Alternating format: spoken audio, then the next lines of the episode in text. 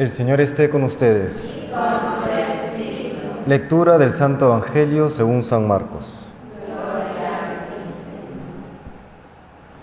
Jesús, resucitado al amanecer del primer día de la semana, se apareció primero a María Magdalena, de la que había echado siete demonios. Ella fue a anunciárselo a sus compañeros que estaban de duelo y llorando. Ellos, al oírle decir que estaba vivo y que lo había visto, no la creyeron. Después se apareció en figura de otro a dos de ellos que iban caminando a una finca. También ellos fueron a anunciarlo a los demás, pero no los creyeron. Por último, se apareció Jesús a los once, cuando estaban a la mesa, y les echó en cara su incredulidad y dureza de corazón porque no habían creído a los que lo habían visto resucitado. Y les dijo, Id al mundo entero y proclamad el Evangelio a toda la creación. Palabra del Señor.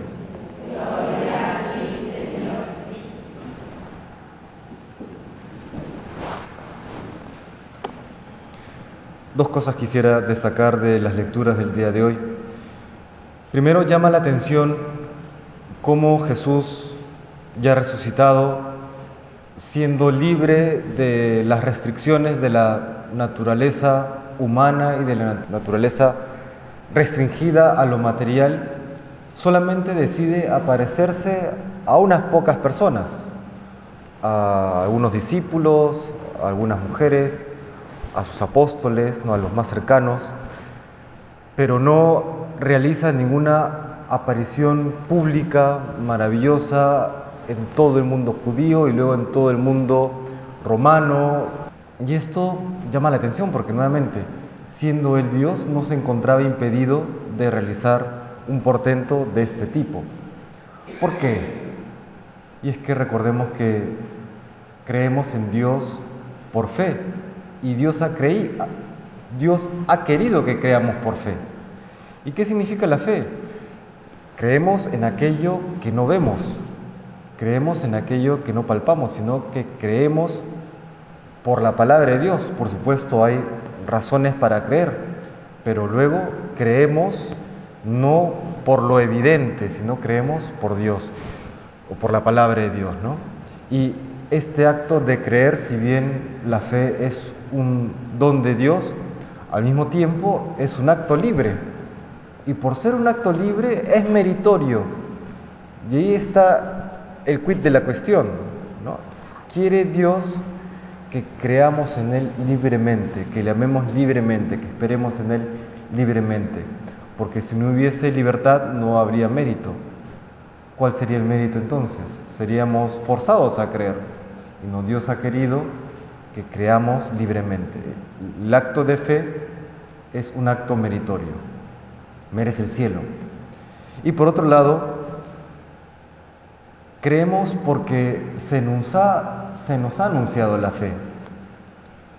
Y entonces, así como hemos recibido de parte de Dios a través de otras personas, a través de nuestros catequistas, a través de algún religioso, religiosa, sacerdote, de la misma manera hoy nosotros debemos anunciar el Evangelio, tanto de obras como de palabra. Y esto, lo que hemos visto en la, primera lectura, en los Hechos de los Apóstoles, que las autoridades religiosas de entonces eh, querían prohibirle a los apóstoles a anunciar a Jesucristo.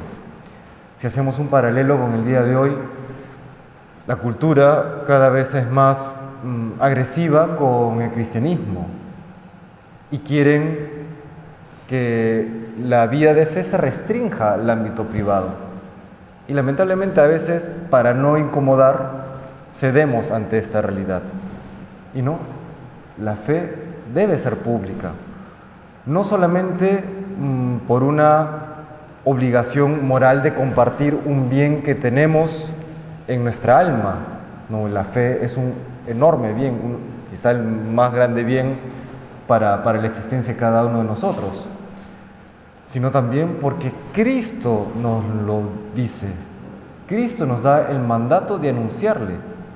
Id al mundo entero y anunciad el Evangelio a toda la creación, nos dice hoy el Señor en el Evangelio según San Marcos.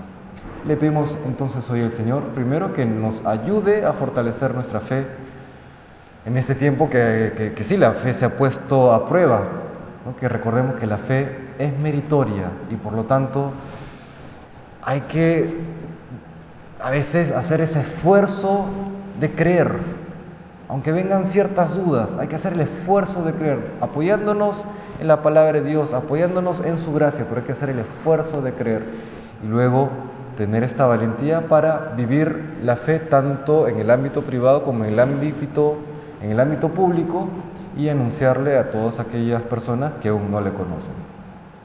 Se le pedimos al Señor con sencillez de corazón y que Él nos bendiga siempre.